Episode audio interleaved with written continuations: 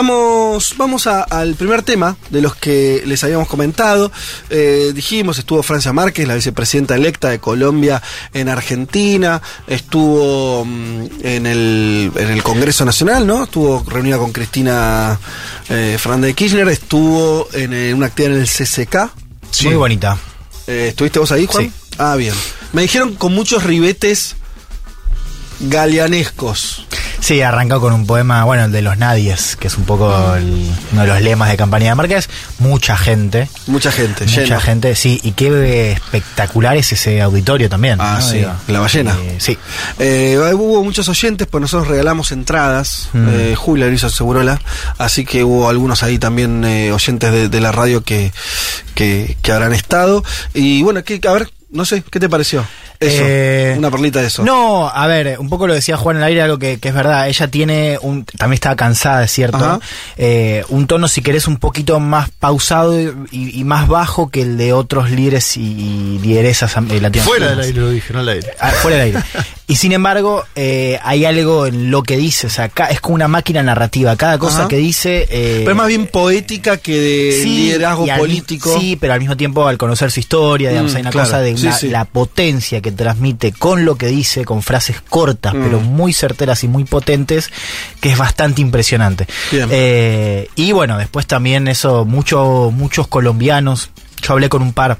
Eh, colombianos que viven acá, Mm. que claro, te dicen eh, que la conocen hace años como lideresa local, quizás, y que jamás se hubiesen imaginado que podría llegar. Claro. Se decía como jamás se hubiesen imaginado que la izquierda podía gobernar en Colombia.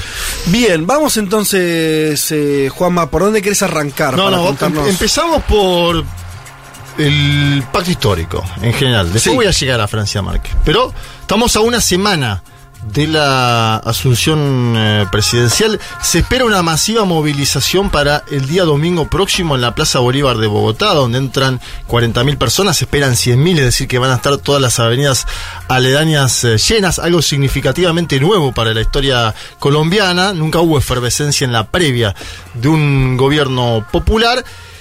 Y la gran pregunta de la columna es A, ¿qué Estado va a encontrar? El pacto histórico, B, ¿qué es el gran acuerdo nacional del que está hablando Gustavo Petro? Gran acuerdo nacional, como su nombre ya lo implica, es algo bastante pomposo y que nos lleva a pensar en un gobierno más amplio del que pensábamos, ¿no? O del que imaginábamos, o del que incluso se habla, porque uno escucha las declaraciones de Petro, de Francia Márquez, y uno dice, eh, Colombia marca que hay que ir a la izquierda, no hacer concesiones. Bueno, ahora yo les voy a contar que hay acuerdos políticos, y hay acuerdos políticos con la política tradicional, lo cual no, no indica que sea algo malo, ¿eh? Estoy contando lo que sucede. Viste que a veces se folclorizan Total. procesos a la distancia. Total. Entonces decimos, no, como es una fórmula totalmente identitaria Sí. de izquierda. Bueno, hay un acuerdo. A ver. Bien, primero vamos a la pregunta inicial. ¿Qué Estado encontrará el pacto histórico? Pregunta Sí. importante. Porque hay que ver las condiciones, ¿no? Eh, Gustavo Bolívar, un senador petrista, estuvo esta semana haciendo diversas entrevistas y dijo, vamos a encontrar un Estado muy debilitado en términos económicos porque se llevaron la olla y la estufa, no están dejando nada. Uh. Se llevaron la olla y la estufa. Es muy buena frase. Dice, no dejan absolutamente nada, habla de una deuda casi impagable, de un alto déficit fiscal, pide a los empresarios acompañar al presidente. Mm. Esto es algo que se viene dando sucesivamente. Decíamos antes, Lula que busca apoyo del empresariado. En la Argentina en su momento, el frente de todo, ¿a quién hablaba? Los empresarios. Después te dejan a garpe a mitad de camino, Sí. hacen sus propios negocios. Sí. Bien. Vamos a escuchar este primer tramo de Gustavo Bolívar, me parece importante ponerlo en consideración porque es un petrista puro y duro, pero que ya está haciendo alguna crítica a este armado más amplio que yo les comentábamos. Primero él dice la situación económica de Bolivia, de, de Colombia, ¿cómo la encuentran? Gustavo Bolívar. Vamos a recibir un país con una deuda casi impagable. Estamos entre los 23 países con más riesgo de no de entrar en un default, que es la impagabilidad de la deuda. Vamos a recibir un país con un alto déficit fiscal de casi 83 billones de pesos y vamos a recibir un país desfinanciado. Y yo ya por eso digo que ni siquiera rasparon la olla, sino que se llevaron la olla y la estufa, no dejan nada. Entonces los empresarios tienen dos opciones. Se meten la mano al drill, los necesitamos y de aquí les hago un llamado de corazón. Tienen que pagar esta reforma tributaria para que sus empresas no se hundan, para que el país continúe a flote, para que la economía florezca. Sin esa reforma, pues sencillamente, primero vamos a tener un pésimo gobierno. No podría Gustavo cumplir ninguna ninguna de las promesas o muy pocas, digamos, con el dinero que hay hoy de recaudo no sería suficiente o tendríamos que aumentar el déficit fiscal o aumentar la deuda, financiarnos vía deuda o, vía déficit fiscal, pero eso sí para los empresarios no puede ser una alternativa porque enseguida le estamos diciendo es este país va a entrar, eh, digo nuevamente el término en default, que es incumplimiento de pagos y nos vamos a hundir y cuando se hunde un barco pues se hunden todos los que estamos ahí dentro, incluidos los empresarios, los pobres, los ricos y la idea es que mantengamos a flote el barco para que todos tengan un provecho. Bueno, clarito, ¿no? Dice, sin ese cambio económico vamos a tener un pésimo gobierno. Sí. Estamos hablando de un hombre oficialista importante dentro del Senado que dice hay que ejecutar cambios ahora. Tienen que pagar más lo que más tienen. ¿Para qué? Para financiar programas sociales porque tenemos graves problemas estructurales eh, en Colombia. En el medio de todo esto aparece el debate sobre las fuerzas políticas. Pacto histórico tiene una importante fuerza en la Cámara de Diputados y Senadores, pero ha agrandado su marco de alianzas. De hecho, se juntaron Gustavo Petro. ¿Se acuerdan de César Gaviria? Yo les comenté. Tenía buenas chances de ser candidato a vicepresidente de Gustavo Petro allá, allá lejos y en el tiempo. Sí, sí. Porque en la primera vuelta Gaviria terminó apoyando a Fico. Y porque en la primera vuelta Gustavo Petro fue, como bien sabemos, con una Francia figura, Márquez. Una figura centrista, para entender rápidamente, ¿no? Una figura del centro Gaviria. político. Del centro-centro. Centro-centro, claro. Tenés. En ¿eh? Colombia eso existe, quiere decir, por ahí hay que, como no existe la izquierda durante mucho tiempo, Sí. existe la, la derecha, la ultraderecha y un centro, ¿no? Liberal, ¿no? Que me parece lo que expresaba Exacto. lo que vos decís. El Partido Liberal de Gaviria. Se juntó con Petro el día 9 de julio en Florencia, Italia. Algunos hablan del Pacto de Florencia. Eh, un almuerzo que duró cuatro horas. Limaron viejas asperezas, porque acuérdense, le decía, Gaviria apoyó a Fico en la primera vuelta. Y cuatro días después de ese almuerzo en Italia, el Partido Liberal votó declararse partido de gobierno. ¿Sí? El Partido Liberal, partido de gobierno. Mm. Primer dato para entender este gran acuerdo nacional del cual habla Gustavo Petro. 14 senadores y 33 diputados tiene el Partido Liberal. Es importante en términos de peso en el Congreso. Le agregamos al bloque oficialista los verdes, 8 senadores y 15 diputados. Le agregamos el partido de la U, que está bajo la dirección de Dylan Francisca Toro. La nombro a propósito porque ahora en el audio que el vamos partido de a la U era el partido Uribe. No, el partido de Uribe es Centro Democrático. El partido de la U era en su momento apoyó a Juan Manuel Fue. Santos. Ah. Apoyó a Juan Manuel Santos. Ok. Por eso por ahí te- eh, como si todo esto fuera poco, el partido conservador Fede eligió una nueva directiva cercana a Petro y dijo que va a acompañar. Entonces le estoy diciendo, el Partido Sí. Liberal, el Partido Conservador, Sí. el Partido de la U, Sí. los verdes. ¿Qué te queda fuera de todo ese maremoto, ese catch-all petrista? Te queda fuera Álvaro Uribe Vélez, vos lo mencionabas antes. Sin embargo, esto genera en el núcleo duro petrista, en quienes están hace tiempo con él, ciertas dudas de cómo va a avanzar el tema. ¿No? Vos eh, es, es el ABC de la política. Vos haces acuerdos para garantizar gobernabilidad y después algunos de los tuyos, los propios, dicen, che, hace falta ensanchar tanto esta base. Mm. Son preguntas que surgen. Sí, total. Sí, dilemas políticos. Dilema político. Y me asombró que en la gira de Francia Márquez nadie haya hablado de esto, por ejemplo. No les, ni una pregunta vos sobre este tema. Por eso digo que a veces folclorizamos procesos. Bueno. Tenemos que prestar atención a la, a la Sí, dinámica. Me parece que son roles distintos, ¿no? Ella, viene más a mostrar el símbolo del cambio, Bien. las cosas que decía Igual Juan. después te voy a mostrar Sí. que hubo no una divergencia, pero en el medio de la gira de Francia Márquez por Sudamérica hubo posiciones distintas con el presidente en un tema. Pero eso vamos después. Gustavo Bolívar, te lo presenté antes, dice que el armado actual del Gran Acuerdo Nacional es una sopa de sapos. Pero dice que hay que comerla porque hay que sacar a la gente de la pobreza y la, y la violencia. A ver, escuchemos.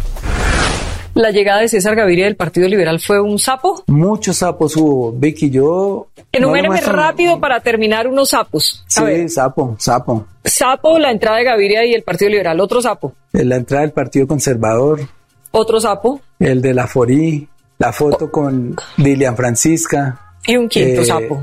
No, Vicky, si me pongo a nombrar sapos, es que yo una vez dije que era una, una sopa de sapos, ya me comí, pero nos los vamos a comer. Pero usted ya se la tomó todita. Sí, yo me lo he comido, en el buen sentido de la palabra, porque de fondo, de fondo, nuestro amor está centrado en sacar a la gente de la pobreza y de la violencia. Ahí nos Y- tocó vender el alma por pedazos, pero la vamos a recuperar. Bueno, bastante duro, ¿no? Eh, y estamos hablando de la intro de un gobierno que no asumió y que ya tiene gente en sus propias filas disconforme con un marco de alianzas que es grande. Me parece que es algo lógico igual de la política hacer marco de alianzas eh, grandes cuando vas a iniciar un gobierno de transformación. Digo, no sé, pienso en el primer Lula. En fin, vamos a la oposición, porque contamos hace semanas que el uribismo tiene dos líneas grandes, la hardcore y la soft. Los famosos halcones y palomas, ¿viste de lo que se habla tanto acá en, en Juntos por el Cambio? Que hay más eh, halcones que palomas en general. En Colombia eh, sucede eso, dentro del uribismo. Y acuérdense que veníamos presentando una figura que es María Fernanda Cabal, ¿no? Em, una especie de María Corina Machado a la colombiana. No quiere ella que sean los empresarios los que más pongan, ¿no? Que es lo que está proponiendo en definitiva una parte del pacto histórico. No sé si tan de esa, en esa perspectiva los partidos que coalían con él. Escuchamos a María Fernanda Cabal porque ella dice el problema es que a los comunistas les va bien solo a ellos, es decir, que sigue caracterizando hoy, Mm. con este marco de alianza que yo te cuento, Sí, de comunistas. a Petro de Sí. comunista. A ver, escuchemos, A ver. María Fernanda Cabal y su mundo. no ha hecho nada distinto que anticiparnos que nos va a grabar hasta los calzones. Pero esa es su fórmula. Ya veremos cómo le va. Cuando a mí me dicen es que usted quiere que le vaya mal, el problema es que a los comunistas les va bien es solo a ellos. A Maduro le va bien. A Fidel Castro le fue bien. Bien, ahí estaba Cabal. Em, hay una división, lo contaba, dentro del uribismo. Está Cabal, que es hardcore. Y hay un senador llamado Miguel Uribe Turbay. No tiene ningún vínculo con Álvaro Uribe. Pero Miguel Uribe Turbay dice que el Centro Democrático tiene que hacer una oposición inteligente. Es decir, apoyar aquello que les parece bien y criticar aquello, no acompañar que les parece mal. Pareciera esta perspectiva de Miguel Uribe Turbay más dispuesta a dejar hacer, entre comillas, al nuevo gobierno, ¿no? Habrá que ver los famosos 100 días y demás. Si uno escucha a Cabal, dice, no le da ni un día. Y si uno escucha a Bolívar, que es oficialista, petrista, dice, ojo, también empieza con críticas al propio gobierno. Acuérdense que pone Petro a un discípulo de Stiglitz a manejar la economía. Estoy hablando de Ocampo. Eh, habrá que ver si viene por ese lado la idea de oposición inteligente que pide este hombre, Miguel Uribe Turbay. Iván Duque, presidente saliente. ¿Se acuerdan de Iván Duque? Claro. Ya lo, lo- medio que lo, ¿no? Pasó al Sí. Arcón, al arcón de... Que además que en Colombia como esta cosa que no hay reelección, Claro. eso, viste, como que las figuras pasan y pasan, viste, y Claro, ahí- pero es verdad que eh, Duque es el primero en ese en esa fila, porque antes tuviste dos mandatos de Santo, que fue el que Claro, selló la paz. claro. No, Duque es el primer irrelevante, digamos. Sí, Total. y Duque es el que se quedó con Uribe, porque Juan Manuel Santos no acompañó. No, a hizo Uribe hizo su otra propia cosa. política, fue un delfín que se desmarcó. Eh, es interesante este audio porque Iván Duque dice, ojo con el centro democrático, porque muchas veces lo quisieron dar por muerto, y esto lo pongo en consideración por toda la declaración que hubo, las columnas de opinión, el uribismo murió, el uribismo no existe más en Colombia, no hay más derecha colombiana. Bueno, Iván Duque, en este audio que vamos a escuchar, dicen muchas veces quisieron sepultar al centro democrático y no pasó y no va a pasar. Iván Duque, presidente todavía de Colombia. Es que los partidos tienen que seguir siendo intérpretes de las dinámicas de la sociedad y tienen que sintonizarse con las expectativas de la sociedad. Y yo creo que el partido hoy está en ese reto. Y una cosa, el, Centro Democrático es un partido que muchas veces lo han querido sepultar. Yo me acuerdo que en las elecciones locales del año 2015 al partido le fue muy mal. Y fíjese, estábamos tres años después llegando a la presidencia de la República. Entonces, yo creo que los partidos se forjan en la lucha y se forjan, como le digo, nutriéndose ideológicamente y redefiniendo sus lineamientos y sus batallas. Vamos a la gira de Francia Márquez por Sudamérica, que es algo que estábamos eh, vendiendo desde el inicio mismo de este programa. Primero va a ver a Lula San Pablo. Fíjate que es el único paso de la gira donde no se encuentra con oficialismos. Bien. Interesante. Y donde nadie de Bolsonaro, el bolsonarismo, sus hijos que le manejan la política exterior, nadie dijo, vamos a ver esta señora que va a ser vicepresidenta nada menos que de Colombia. Ahí tenés otro dato. En ese bolsonarismo de salida que vos bien ubicabas cuando hiciste el panorama, ni siquiera pidió un encuentro No, bueno, claro. con Francia Márquez. Bueno, pero vos podés tener ideologías distintas, decir esta señora va a conducir los destinos a su forma de Colombia. Nos, Mm. Sí. Mm. nos juntamos. No tiene eso el bolsonarismo y calculo que no lo tendrá. Bien, Lula, San Pablo, Fundación Persego Abramo. Yo hablé con Celso Morimi y estaban muy exultantes con Francia Márquez. Muy exultantes de verdad. Habrá ¿Por que- qué? porque en Brasil existe esto mucho más nítido de el vínculo con el pueblo afro. Claro, ¿no? claro. En Brasil existe un vínculo Sí, con sí. el pueblo afro, sobre todo en los estados del nordeste, muy importante, Sí, muy claro. significativo. El propio Lula viene desde el nordeste. Digo, cuando uno va- baja en un avión en San Pablo, un Brasil blanco ves. Pero cuando bajas en Salvador de Bahía, Totalmente. alguno que habrá ido a Salvador de Bahía lo, se notificó, ves un Brasil profundo, ¿no? Un Brasil afro-brasilero. Y ahí estuvo el vínculo, me parece, Claro. entre el PT y Francia Márquez. Luego fue a Santiago de Chile, Ajá. pasé un audio en Segurola porque ella apoya directamente la nueva constitución de Sí. Chile, eh, hizo un acto en la Universidad de Chile, decir, se manifestó favorable al apruebo. Buenos Aires, donde se juntó con el presidente de la Nación y con la vicepresidenta en lugares separados, estuvo en el Instituto Patria haciendo un acto público, estuvo en el Centro Cultural Kirchner haciendo otro evento público. Y su última escala será La Paz, donde se encontrará con David Choquehuanca, El vicepresidente. el de vicepresidente de Bolivia, que tiene una tensión interna bastante sostenida con eh, Luis Arce Catacora y sobre todo con Evo Morales Aymá, que está fuera del gobierno, pero dentro del partido, el movimiento al socialismo. Con todo esto gráfico, una América Latina que donde hay oficialismos progresistas, pero también en permanente disputa en cada uno de estos países, digo. Y que se está moviendo, porque no tenés como fuerzas de izquierda que están tal vez llegando al poder como puede ser en Brasil, otras que están más asentadas, otras que están en crisis. Bueno, en fin, un mapa. O sea, eh, visita variado. a Bolivia, no se junta con Evo, No se junta ni con Evo ni con Luis Ni con Arce. Se junta, bueno, Se bastante, o sea, una señal bastante importante, ¿no? No sé que si quiere dar una señal, eh, vos lo- lo- hay que entenderlo como No, una- yo entiendo que no sé, no yo sé. entiendo que vos- que que pongas vicepresidencia, sea, hay algo que es verdad. Sí, es cierto, o sea, es el vicepresidente, pero bueno, el- con el momento político que vive Bolivia, Juntarte solo con el vicepresidente. Bueno, en y- Chile no hay vicepresidente, se juntó con Claro. el presidente porque lo pidieron. En, Che, pero en. Argentina se juntó con los dos, con la vice y con Juanma, el vice. no- nos queda un eh, poquito, pero mm, eh, contame lo que ibas a contar de esta interna o algo que se expresó ahora en esta gira, decías, de, Bueno, de la interna en Colombia. en Chile le ofrecen a Francia Márquez sede, ser Chile sede de los diálogos de la paz. ¿Sí? Con el. Ajá. Gabriel Boric le dice, queremos poner... Bueno, Diálogo de la Paz con la única guerrilla que queda activa en Colombia, Exacto. el ELN, sí. De hecho, escuchemos a la propia Francia Márquez en Chile sobre el ofrecimiento de Gabriel Boric. Saludamos con mucha alegría que hoy el presidente Boris haya manifestado no solo su disposición de acompañarnos en esa tarea del logro de la paz, sino que ofrece su casa, Chile, como sede para los diálogos de paz entre el Estado colombiano y el ELN.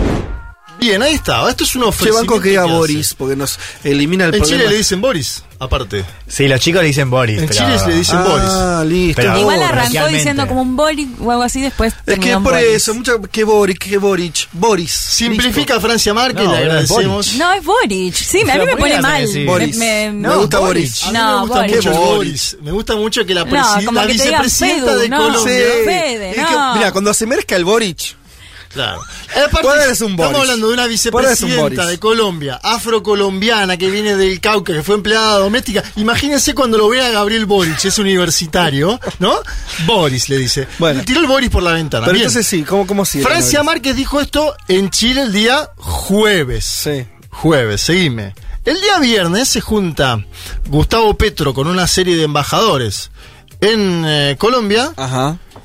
Cuando la vicepresidenta ya estaba en la Argentina, y sale a manifestar públicamente Petro, yo creo que ya estaba noticiado de las actividades de la vicepresidenta, me da la atención, que la sede va a ser La Habana, Ah, que los diálogos de paz con el ELN van a volver, pero la sede va a ser La Habana. después de las declaraciones de ella. Sí, claro, ella habló el jueves Mm. y Gustavo Petro habló el viernes. Es un hecho chico, no es un hecho significativo al lado de todo lo otro Sí. que acabamos de contar, de los acuerdos, de los mega acuerdos que ha hecho Gustavo Petro en el Parlamento Sí. y que me parece lo más importante de la columna para comprender que busca un gobierno con casi toda la política tradicional adentro. Sí. Ese para mí es el dato. ¿no? Acuérdense el balotaje. Era, ¿quién es lo nuevo?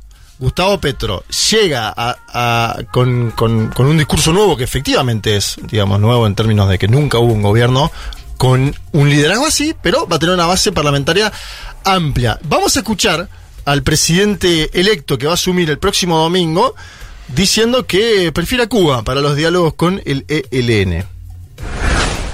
Hemos hablado con el embajador cubano aquí presente, eh, el reinicio del protocolo suspendido de tipo diplomático permite la continuidad de los diálogos del ELN allí.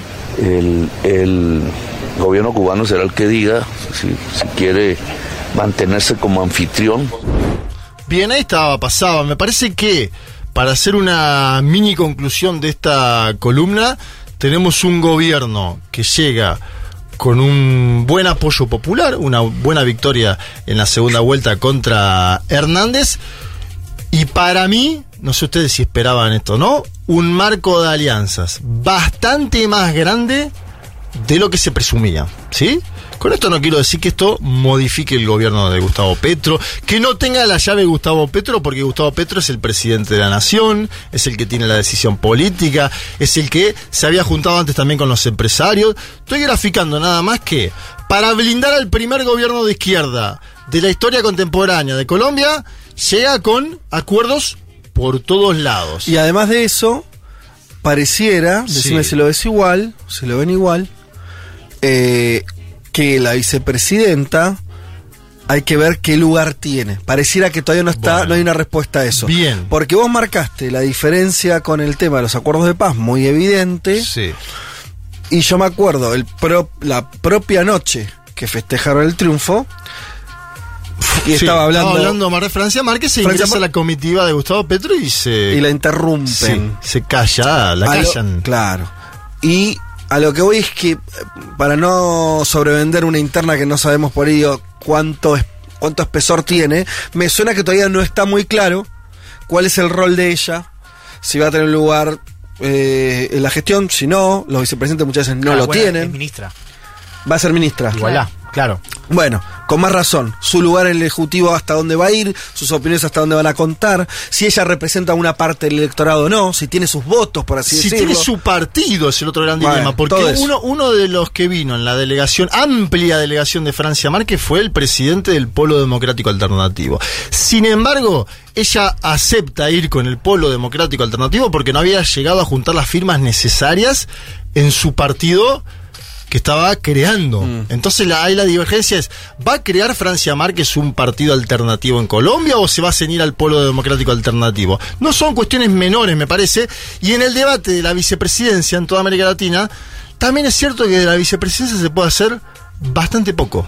Claro. Que es algo que grafica muy bien. Pero ruido político puede haber, porque vos lo, lo dijiste Sí. por Choquehuanca en Bolivia. Podés taponar. Ahora, ejecutar acciones de gobierno, y el caso argentino me parece el más emblemático, Es más difícil. es mucho más difícil. Y hay una agenda que va a entrar en contradicción. La cuestión ecológica que para Francia está en primer orden, eh, no lo sé para Petro, las sus decisiones no se van. no, pero se no van en ese sentido. No, Bueno. se manifestó públicamente. eh, Sí, pero sí, su ministro de Economía dijo que Claro. tenían que multiplicar la poza de petróleo. el Digo, tema, sí. ahí, a lo que voy es, me parece que son zonas de conflicto lógicas. que van a lógicas ocurrir. de un gobierno que Van todavía no empezó y Van por eso me parece que hay que prestar atención el 8, el 8 cuando asuma cuál va a ser su discurso y cuál va a ser el discurso también de Francia Márquez. Acuérdense cuando asumen Arce Choquehuanca, dos discursos bastante distintos en Bolivia. Bueno, analizaremos ahí si se produce lo mismo o no con Francia Márquez y con Gustavo Petro. Nos vamos de acá y de esta columna sobre Colombia escuchando a Nicky Nicole, si les parece, haciendo Camilo.